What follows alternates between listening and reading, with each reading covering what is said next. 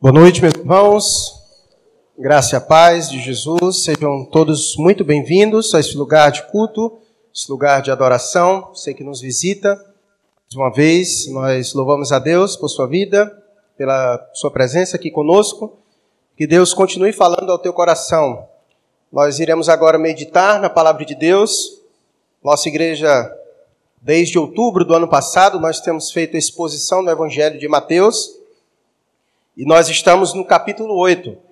Você pode então abrir, abrir sua Bíblia em Mateus, capítulo de número 8.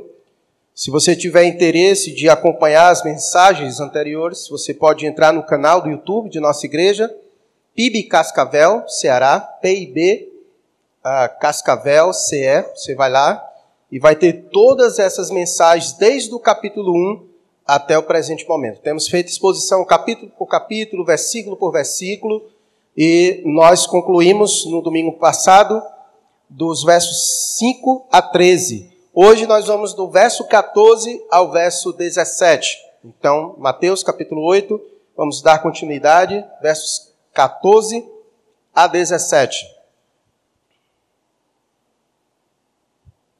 Mateus capítulo número 8, dos versos 14 a 17. Podemos fazer a leitura? Vai nos dizer assim a palavra de Deus: Tendo Jesus chegado à casa de Pedro, viu a sogra deste acamada e ardente em febre. Mas Jesus tomou-a pela mão e a febre a deixou. Ela se levantou e passou a servi-lo. Chegada a tarde, trouxeram-lhe muitos endemoniados e ele meramente com uma palavra expeliu os espíritos e curou todos os que estavam doentes, para que se cumprisse o que fora dito por intermédio do profeta Isaías. Ele mesmo tomou as nossas enfermidades e carregou com as nossas doenças. Vamos orar mais uma vez, pedir ao Senhor que nos abençoe, que Ele fale também poderosamente aos nossos corações nesse momento de exposição da Sua preciosa palavra. Deus querido, queremos mais uma vez expressar diante do Senhor nossa alegria de poder estarmos aqui reunidos como Teu povo diante do Senhor para prestar-lhe um culto de adoração. Sabemos que o Senhor é digno e somente o Senhor é digno de ser adorado e de ser louvado. Pedimos a Ti neste momento que o Senhor esteja trabalhando em cada um de nós. Nós reconhecemos nossa falência espiritual e, com isso, reconhecemos a nossa necessidade da intervenção do Teu Espírito Santo a trabalhar em nossos corações e em nossa mente. Pai, nos dê a compreensão correta, que o Teu Espírito Santo esteja aplicando, juntamente com a exposição de Tua palavra, essas verdades, que elas sejam transformadoras para a vida de cada um de nós. Pedimos a Ti, ó Deus, que não permita com que a nossa mente se pegue vagando em outros lugares. Não permita, ó Deus, com que, com que aquele que rouba as sementes do Evangelho possa roubá-la, ó Deus, antes dela frutificar em nossos corações. Abençoa, Deus, também todos aqueles que nesse momento nos assistem pela internet. Que o Senhor esteja derramando graça sobre suas vidas e que o Senhor esteja os encorajando a estar reunido como teu povo, cultuando e exaltando o Senhor na comunhão presencial com outros irmãos. Abençoa-nos, Senhor, neste momento tão maravilhoso. Assim nós oramos, no nome de Cristo Jesus. Amém. Pois bem, nós chegamos no momento da exposição do capítulo 8 de Mateus, onde Mateus tem uma pretensão de apresentar a Jesus. Deixa eu trocar logo aqui o,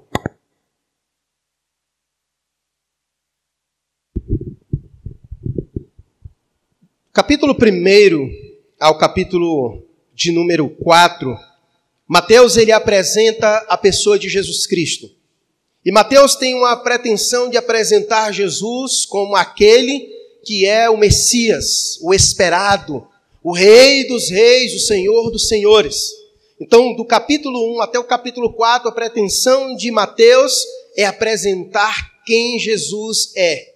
Apresentar Jesus como o rei dos reis, aquele o rei prometido sobre o seu povo, aquele que viria para salvar os pecados do seu povo, para reinar sobre todo o povo de Deus. E dos versos 5 a 7, Mateus tem a pretensão de ensinar os ensinos deste rei. Entendendo que Jesus, quando veio, ele trouxe consigo, ele instaurou o reino de Deus. E então ele começa a ensinar todos aqueles que o abraçaram, todos aqueles que se tornaram seus discípulos, a como viverem neste mundo como cidadãos do reino. Então, do capítulo 5 a 7 é Jesus ensinando o seu povo sobre diversos preceitos do reino. E agora, no capítulo 8, Mateus inicia uma série de fatos e eventos com a pretensão de mostrar o poder deste rei. A pretensão de Mateus agora é apresentar as credenciais deste rei, afinal, o que é um rei sem poder? E agora Mateus então ele começa no capítulo 8 uma série de fatos e apresentações de relatos de cura. Até o presente momento nós vimos dois. Nós vimos a cura que Jesus realiza sobre a vida do leproso e no domingo passado, dos versos 5 a 13, nós vimos a, a ação de cura de Jesus sobre a vida do servo do centurião, que vai à procura de Jesus e pede Jesus para curar o seu servo, que muito estava enfermo. E agora, dos versos 14 a 17, Jesus realiza diversas outras curas. Dos versos 14 a 15, Jesus cura a sogra de Pedro, e dos versos 16 e 17 é descrito que Jesus realizou muitas outras curas, quando ele vai dizer que curou todos os que estavam doentes, e aí ele não faz uma descrição das outras doenças, de como a, que as outras pessoas estavam. Mas o fato é que Jesus, Mateus continua mostrando Jesus como aquele que é capaz de curar as enfermidades do homem e mostrar o poder de Jesus, mostrando que não há nenhuma enfermidade, nenhuma calamidade sobre a vida do homem da qual Jesus não possa atuar. Então, no capítulo 8, três informações nós tiramos desses dois relatos até o presente momento e que eu quero trazer também para nós nesta noite. Mateus teve pretensão de apresentar quem Jesus é, mostrando essas curas. Essas curas revelam acerca de Jesus, quem ele é. No ato de realizar essas curas, também fica testificado o coração de Jesus, como ele tem compaixão daqueles que compadecem. E também nós aprendemos que por meio dessas curas, Jesus quer apresentar uma cura maior do que a física. Todas elas têm uma pretensão maior. Jesus tem a pretensão de mostrar a razão pela qual ele veio de fato, não só para curar o homem de suas mazelas temporais, mas para curar o homem da maior enfermidade, aquela que traspassa esse momento temporal e ecoa pela eternidade. Então, a pretensão principal, como disse João, como nós já vimos, no finalzinho do Evangelho de João, ele vai dizer que essas coisas que Jesus realizou é para que as pessoas creiam em seu nome. O objetivo final é esse. Então, são essas três pretensões que Mateus tem ao apresentar esses relatos de cura: apresentar quem Jesus é, mostrar como Jesus tem compaixão das pessoas e mostrar que acima dessas enfermidades que nós temos aqui nesta vida, nós temos uma outra enfermidade da qual nós precisamos recorrer a Ele, ao Senhor Jesus. Todos nós temos uma necessidade em comum. Todos nós padecemos de uma mesma doença, da qual está presente em toda a raça humana: é o pecado. A Bíblia diz que todos pecaram, sem distinção. Todos pecaram e carecem dessa enfermidade, padecem dessa enfermidade e carecem do amor, da graça de Deus, que é capaz de nos restaurar e nos purificar desta maior mazela. Então nós vamos agora fazer a exposição dessa, desse primeiro episódio. Do episódio em que Jesus vai à casa de Pedro. Leia comigo novamente o verso 14 e 15. E um abençoado, por gentileza, traga um copo d'água para mim. Tendo Jesus chegado à casa de Pedro, viu a sogra deste acamada e ardente em febre. Mas Jesus tomou-a pela mão e a febre a deixou. Ela se levantou e passou a servi-lo.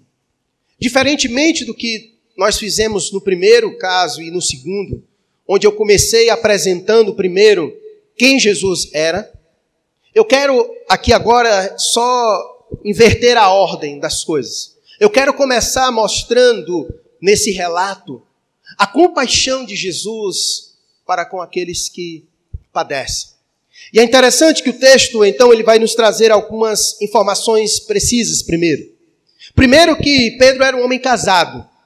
Para quem não sabia, esse discípulo de Jesus, ele tinha família.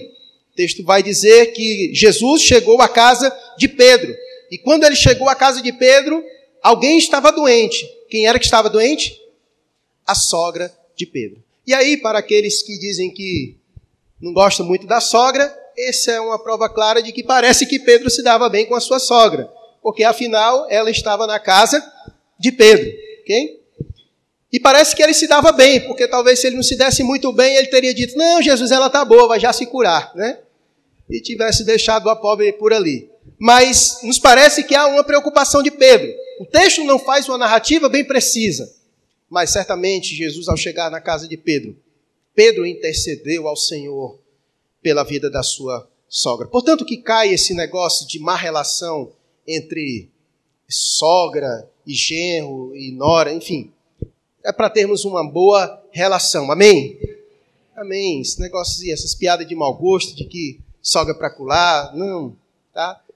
Nós encontramos, nós encontramos vários exemplos bíblicos de uma boa relação. Inclusive, nós já aqui aprendemos sobre a belíssima história de Noemi e Ruth, lembra?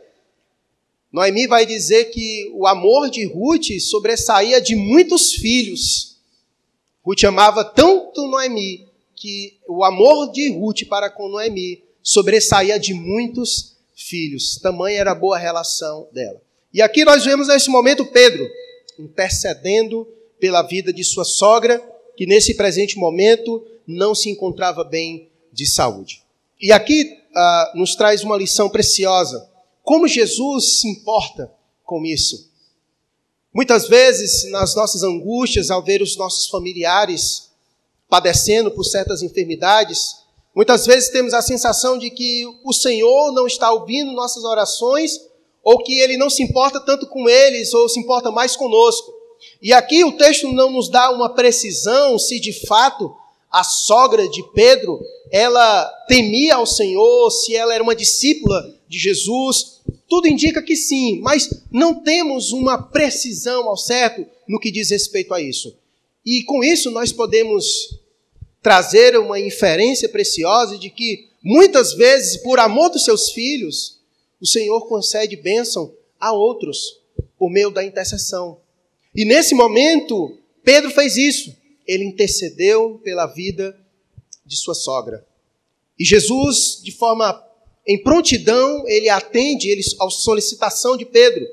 E ele acode então a sua sogra diante da sua enfermidade. Portanto, não desista de interceder por aqueles, aquelas aqueles parentes, aqueles nossos familiares que talvez não se encontram bem no presente momento.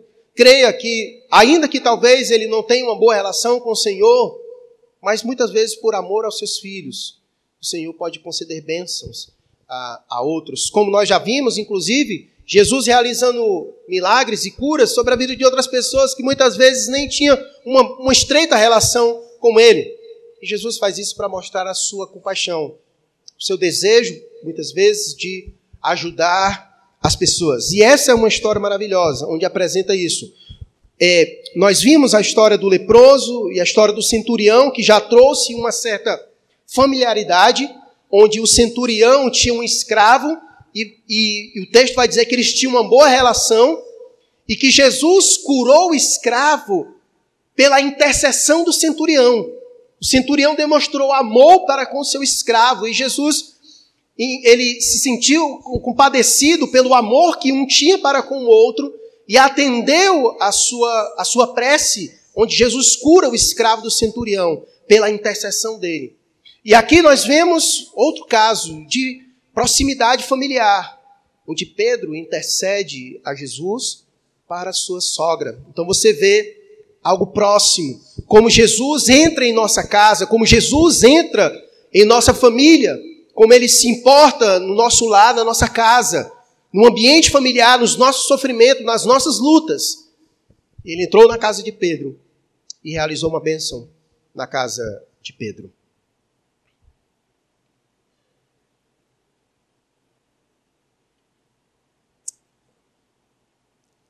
E aqui nós vamos ver a distinção que é feita entre os outros relatos anteriores.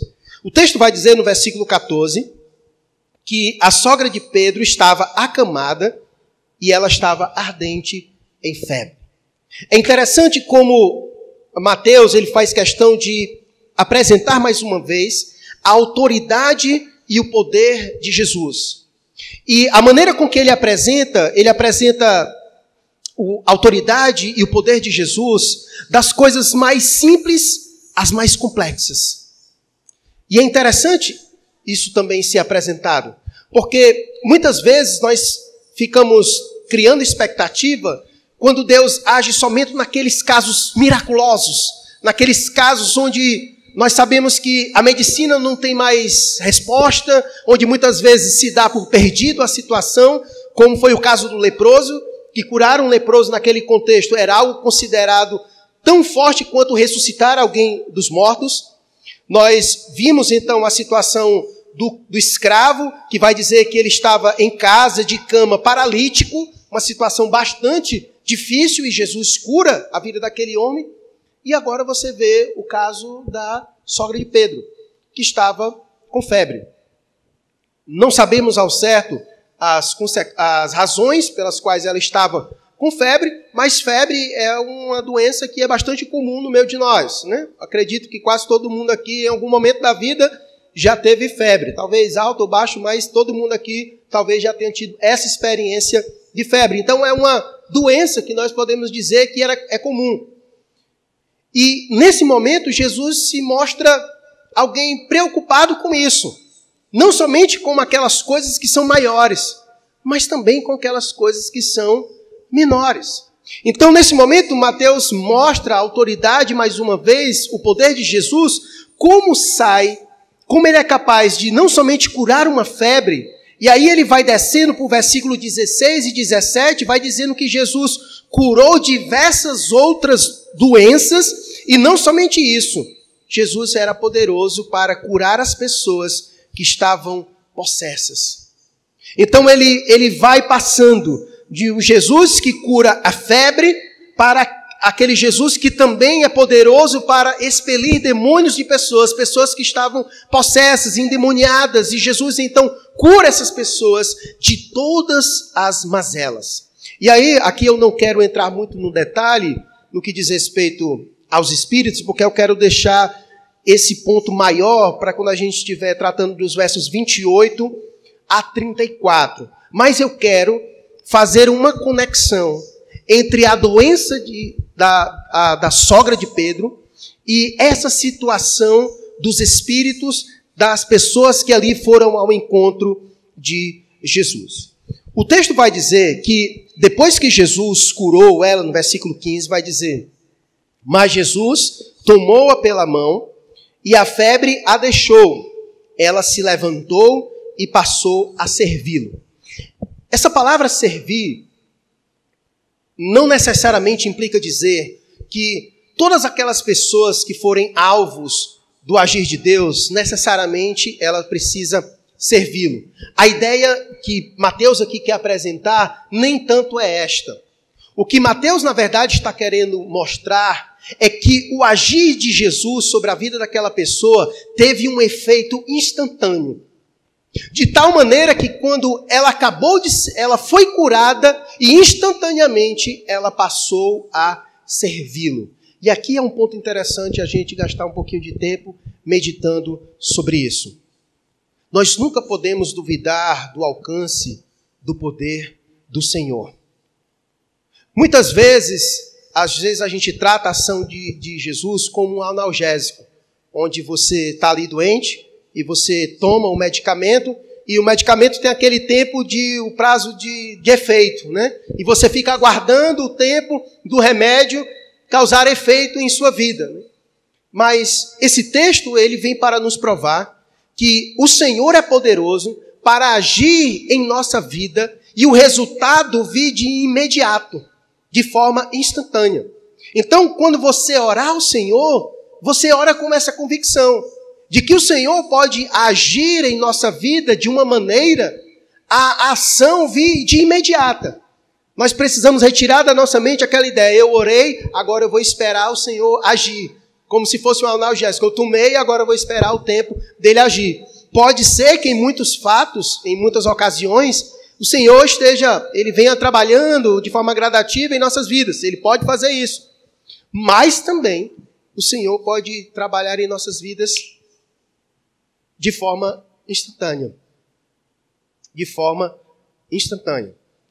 Por exemplo, quando você faz a leitura do livro de Gênesis, e aqui há uma grande discussão no que diz respeito a isso, se no ato da criação as coisas foram criadas em cada momento, de forma literal, ou se teve um espaço de tempo em cada uma delas, eu particularmente creio que o Senhor trouxe à existência todas as coisas em um momento, então, se o Senhor foi poderoso para trazer à existência todas as coisas onde ele fala e as coisas acontecem, então aqui é uma prova disso, onde o Senhor age e as coisas acontecem.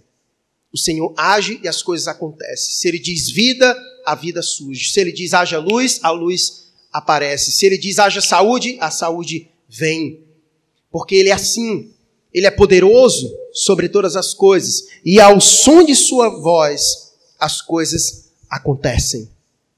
As coisas acontecem. Então é dessa forma que nós devemos olhar para Jesus. A autoridade de Jesus e o poder de Jesus, apresentado nesses relatos, nos comprova isso, de que Jesus é poderoso suficientemente para realizar coisas em nossa vida e o resultado chegar de, de modo instantâneo.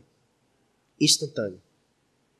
Talvez você veio aqui hoje, eu não sei como é que está a sua vida, mas eu creio que diante das adversidades de sua vida, se o Senhor desejar e se ele agir, porque ele é poderoso para fazer isso, ele pode agir em sua vida de forma instantânea.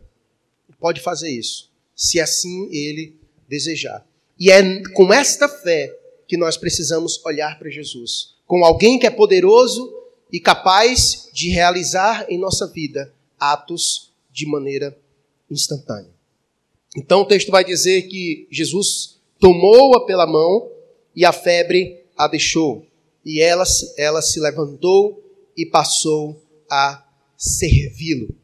Embora essa expressão nos, nos venha para apenas nos ensinar de que Jesus a curou de forma instantânea, nós também podemos e devemos aplicar a essa relação de que ela tinha gratidão em seu coração, que é o que se espera, que é o que se espera. Inclusive, em todas as mensagens, eu citei o exemplo daqueles dez que foram a Jesus e só um ficou e os nove foram embora. Então, essa, essa ideia ela é muito positiva, porque, no mínimo, deve haver um reconhecimento, um senso de gratidão em nossos corações ao sermos alvo do agir de Deus. Precisa haver um senso de gratidão em nosso coração. Se você sabe que você foi alvo do agir de Deus, do cuidado de Deus, da compaixão de Deus, Deus agiu em sua vida, no meio da sua casa, no meio da sua família, deve haver um senso de gratidão em nós. E isso foi expresso pela sogra de Pedro, onde assim que ela foi curada, ela passou a servi-lo ela passou a servi-lo. Um coração grato. Ela reconheceu que o mínimo que ela poderia fazer por aquele que realizou algo em sua vida era servi-lo. Era servi-lo. Porque naquele momento, antes dela servir ao mestre, o mestre a serviu. Antes dela servir a ele, ele a serviu. Por isso nós temos sempre razões para agir assim com o Senhor. Porque, como diz a palavra de Deus, se nós o amamos, é porque ele nos amou primeiro. É porque ele nos amou primeiro. E por isso temos razões para amá-lo. E neste momento a sogra de Pedro nos traz esse ensino precioso, que deve haver em nossos corações esse sentimento de gratidão em resposta a ele. O mínimo que podemos fazer pelo seu cuidado, pela sua atenção conosco, pela sua compaixão derramada sobre nossas vidas, é uma disposição para servi-lo. Para servi-lo. Se Deus tem agido em sua vida, meu irmão, se você reconhece isso, que Deus tem cuidado de você, que Deus tem cuidado da sua vida, a recomendação bíblica é: sirva ao Senhor. Sirva. É o mínimo que nós podemos fazer. É retribuí-lo servindo. Porque se nós temos o reconhecimento de que Ele cuidou de nós, então é porque Ele nos serviu primeiro. É porque Ele nos serviu primeiro. E o texto então vai dizer no verso 16 que chegada a tarde,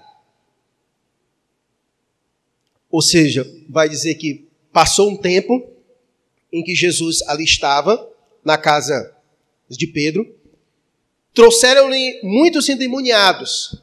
A ideia é que as pessoas souberam.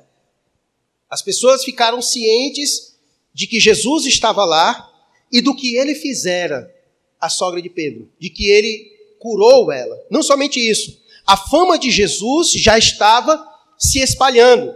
Porque eu não sei se vocês lembram, quando ele curou o leproso, ele disse que o leproso que não era para ele anunciar, lembra? E o que foi que ele fez? Ele fez exatamente o contrário. Ele anunciou. E por causa disso, as pessoas começaram então a procurar Jesus, porque foi se divulgando que Jesus estava lá e Jesus estava curando. Curou o leproso, curou o escravo do centurião e agora curou a sogra de Pedro. Então, as pessoas começaram a, a saber que Jesus estava lá e aí a multidão afluiu lá para a casa de Pedro, porque Jesus estava lá. E aí o texto vai dizer que então trouxeram-lhe muitos endemoniados e ele, meramente com uma palavra, expeliu os espíritos e curou todos os que estavam doentes. E aqui é onde eu quero gastar um ponto com os irmãos sobre a relação da doença da sogra de Pedro e desses que procuraram.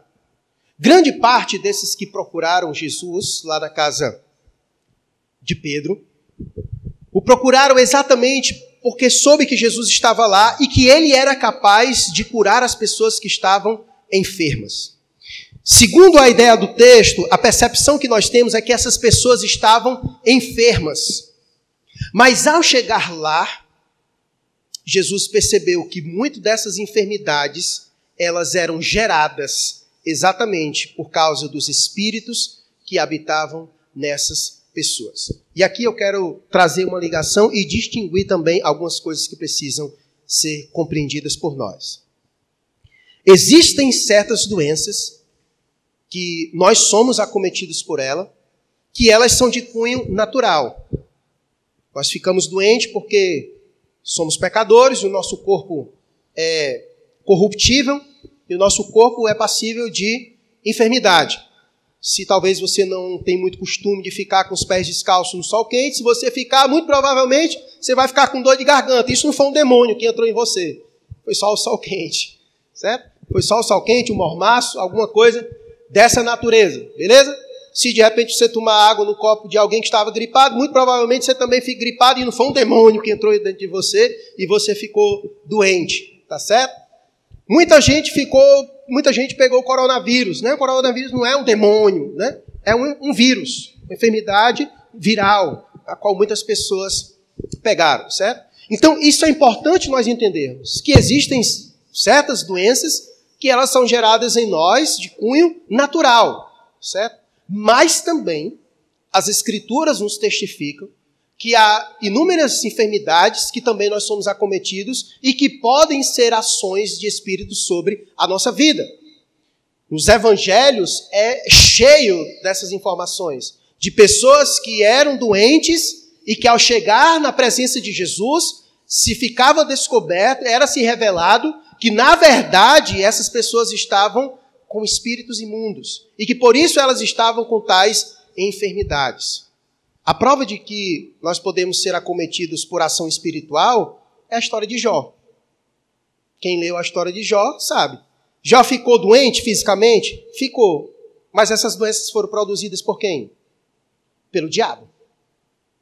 Pelo diabo, certo? Então a história de Jó é a prova de que um homem pode ficar doente e a sua doença ser produzida não por causas naturais, mas sua doença pode ser produzida por causas espirituais.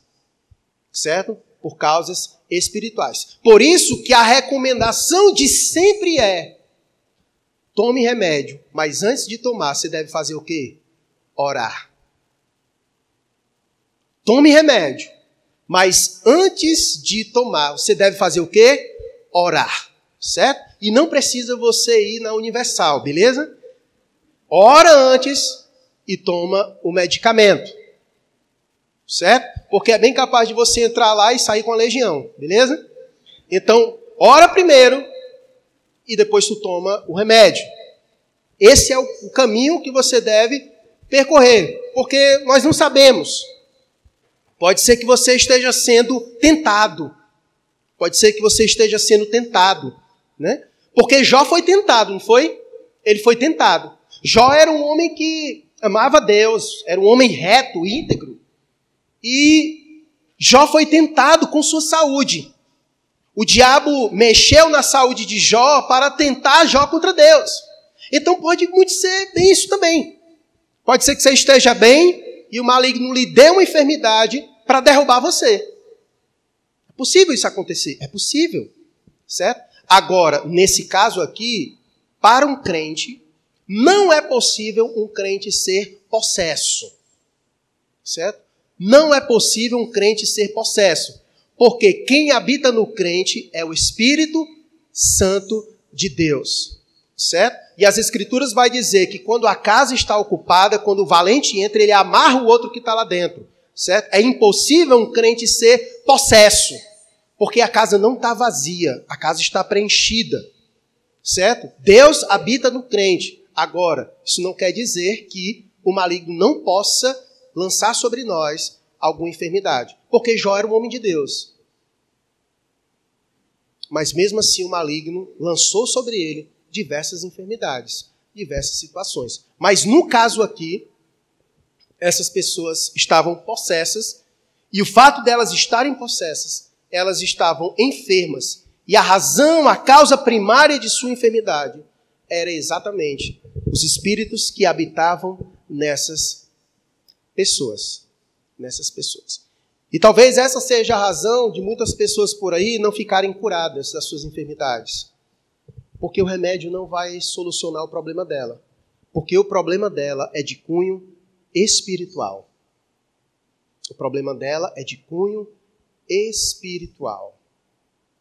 E o problema é que até ela se certificar disso, muito provavelmente ela vai morrer na sua enfermidade. Certo? Então são aspectos que nós não podemos desconsiderar.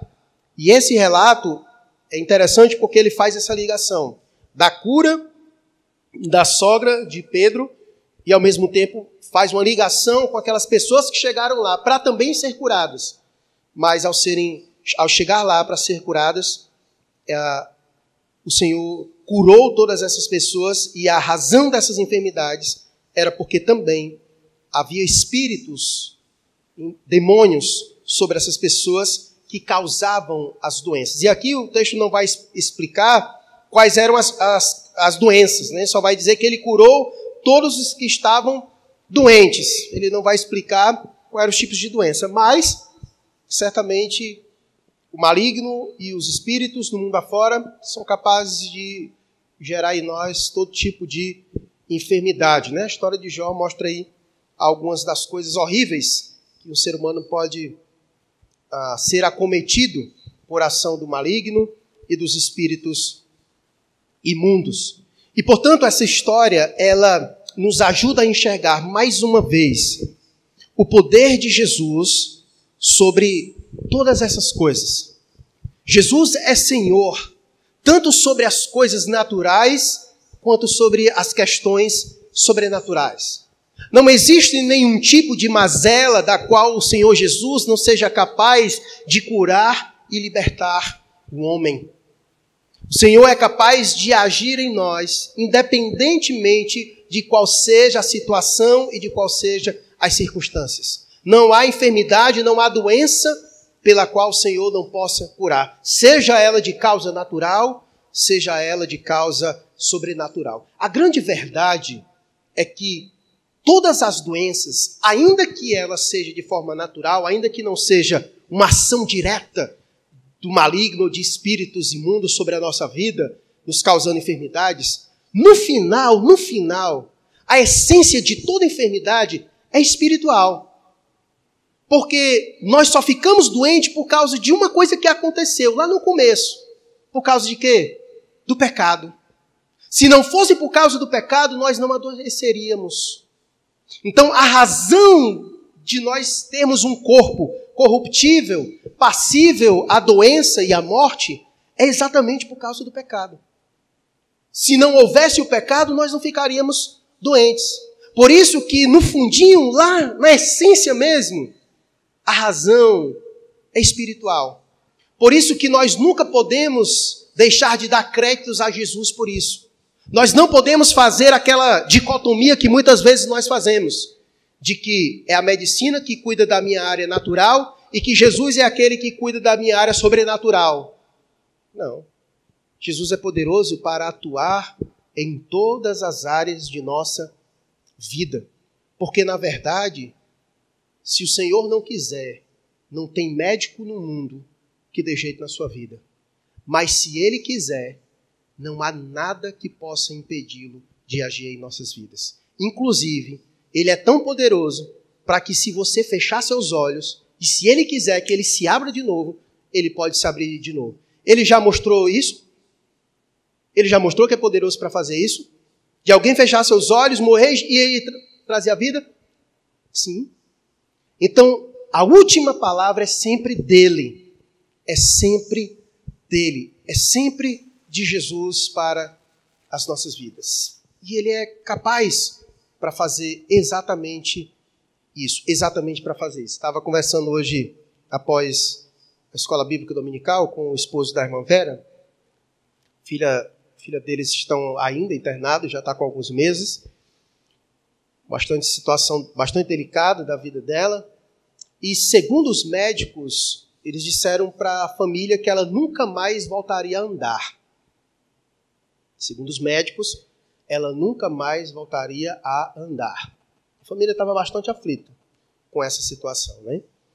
E ele falou que conheceu um senhor semana passada de Manaus. E eu não entendi muito bem uh, como foi que ele encontrou essa pessoa, mas essa pessoa testemunhou algo para ele interessante.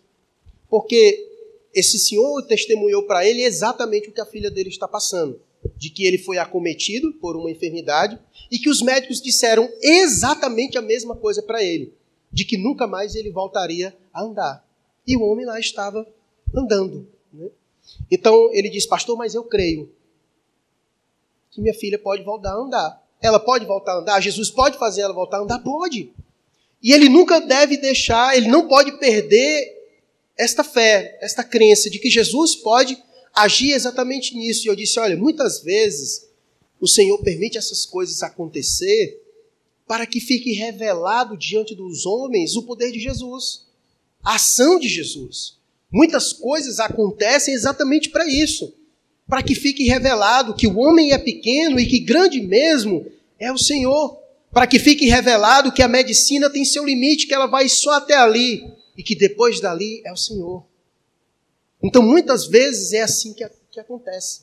Muitas vezes é assim que acontece. E nós não podemos deixar de crer, continuar crendo como a fé do centurião. Como a fé do centurião. E o texto vai dizer como foi que Jesus realizou a cura nessas pessoas. Olha o texto, versículo 16. Chegada a tarde, trouxeram-lhe muitos endemoniados, e ele, meramente com a palavra, expeliu. É interessante como é usado isso, como a, meramente com a palavra. Porque poderia se esperar muita coisa para que isso acontecesse. Poderia se esperar muita coisa para que o leproso fosse curado, para que o servo do centurião fosse curado, mas não.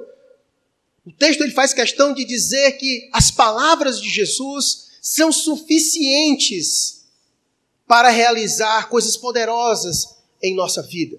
Porque as palavras do Senhor são vida para nós. Quando elas são proferidas, elas são vida para nós. Ao pronunciar algo para nós, aquilo realiza. Se o Senhor proferir alguma coisa em relação a nós, aquilo acontece. É impossível de Jesus falar alguma coisa e aquilo não acontecer. Como nós veremos no próximo, nos próximos relatos, do verso 23 a 27, ele, quando chegou diante da tempestade, diante da agitação do mar, ele só pronunciou palavra. Lembra o que foi que ele disse para o mar? Nas outras, em várias outras versões, o Senhor vai dizer: aquieta-te, aquieta-te. O mar estava furioso. E ele só o som de sua palavra ele diz: aquieta-te. E o mar silenciou. Então o texto faz questão de frisar isso, tanto na cura do servo, do centurião, quanto agora. Meramente as palavras de Jesus. As palavras de Jesus são suficientes para nós. Se ele disser alguma coisa para mim ou para você, tal coisa vai acontecer. Porque as suas palavras têm poder. Porque as suas palavras têm poder. E disse Deus: haja luz e houve luz. E se ele disser haja saúde, haverá saúde. Por isso, diante de toda essa situação que nós estamos vivendo, do coronavírus, de toda essa situação de doença, de morte, nós nunca podemos ficarmos confundidos com tudo isso. Porque se Jesus disser para alguém, haja saúde, haverá saúde haverá saúde, porque nada pode impedir a concretização de suas palavras. De suas palavras. Quando ele falar, tal coisa sucederá. Aquilo vai acontecer. Então, chegada a tarde, trouxeram-lhe muitos endemoniados, e ele, meramente com uma palavra, expeliu os espíritos e curou todos os que estavam doentes para que se cumprisse o que fora dito por intermédio do profeta Isaías. Ele mesmo tomou as nossas enfermidades e carregou com as nossas doenças. Como eu disse, todas essas coisas que Jesus realizou têm um objetivo.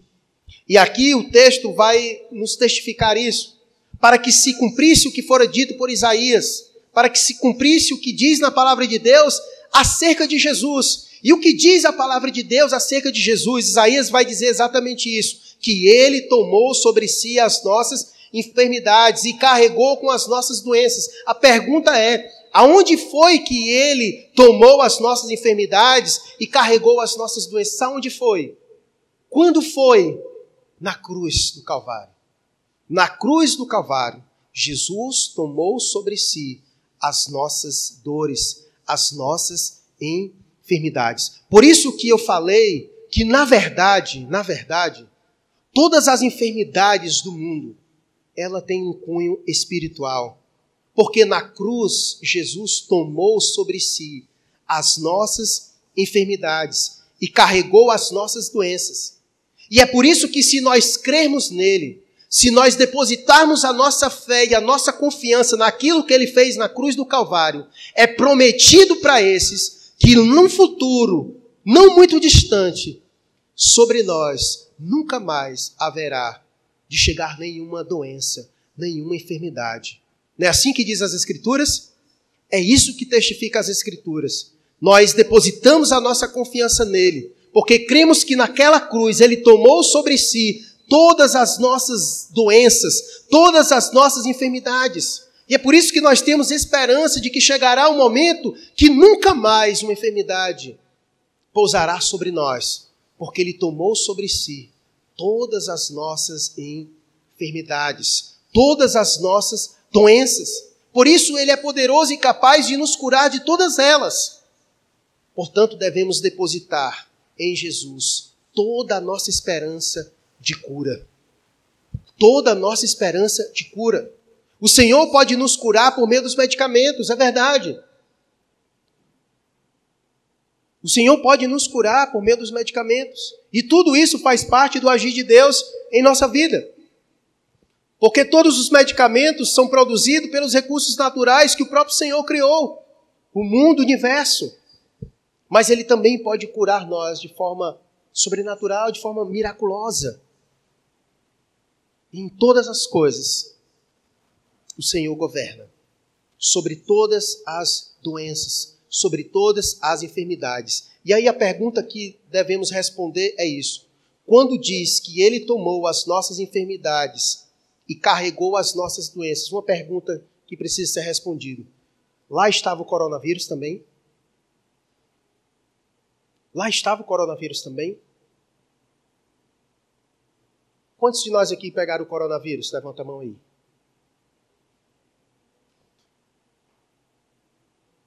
Você ficou curado, não ficou? Quantos outros não ficaram curados? Muitos outros. Se você está aqui é porque o Senhor agiu em sua vida. Ele curou desta enfermidade. Porque se ele não quisesse, como aconteceu com os outros, os outros partiram. E como nós já aprendemos, o fato dele ser Senhor sobre todas as enfermidades não quer dizer que ele há de curar todas as pessoas. Porque pode ser que seja por meio dessas enfermidades que ele há de tomá-las para si. Mas dizer que Jesus é Senhor e poderoso para curar todas as enfermidades é dizer que se ele quiser, como ele disse para o leproso, quando ele disse: Se quiseres, tu podes me curar. E ele diz: Eu quero. E ele curou aquele homem. Porque se ele quiser agir na vida de cada um de nós, não existe nenhuma doença, por mais mortífera que seja, neste mundo, que Jesus não possa curar. Que Jesus não possa curar. Hoje nós estamos aqui, todo primeiro domingo do mês, nós, aos domingos, nós realizamos a ceia do Senhor.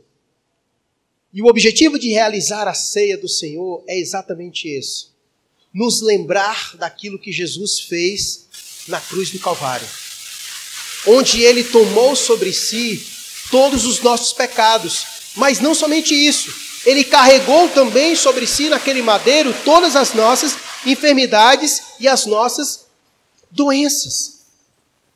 Todas as nossas enfermidades e todas as nossas doenças. Jesus foi para aquele madeiro para nos trazer cura. Para nos trazer cura. A maior cura de todas. A grande verdade é que a maior mazela do homem, como eu comecei a minha palavra falando sobre isso, é o pecado. Todas essas curas que Jesus realizou é apenas para apontar para algo maior, muito maior, o problema do homem não é simplesmente patológico. O problema do homem não pode ser resolvido simplesmente com um medicamento. Porque pode ser que eu tome um medicamento, fique curado de uma enfermidade aqui, mas amanhã eu seja cometido com uma outra enfermidade. A cruz, na verdade, ela aponta para uma doença muito maior que Jesus tomou sobre si naquele madeiro, que é a doença do pecado. Essa sim é a mais mortífera de todas. Porque, como diz as Escrituras, o salário do pecado é a.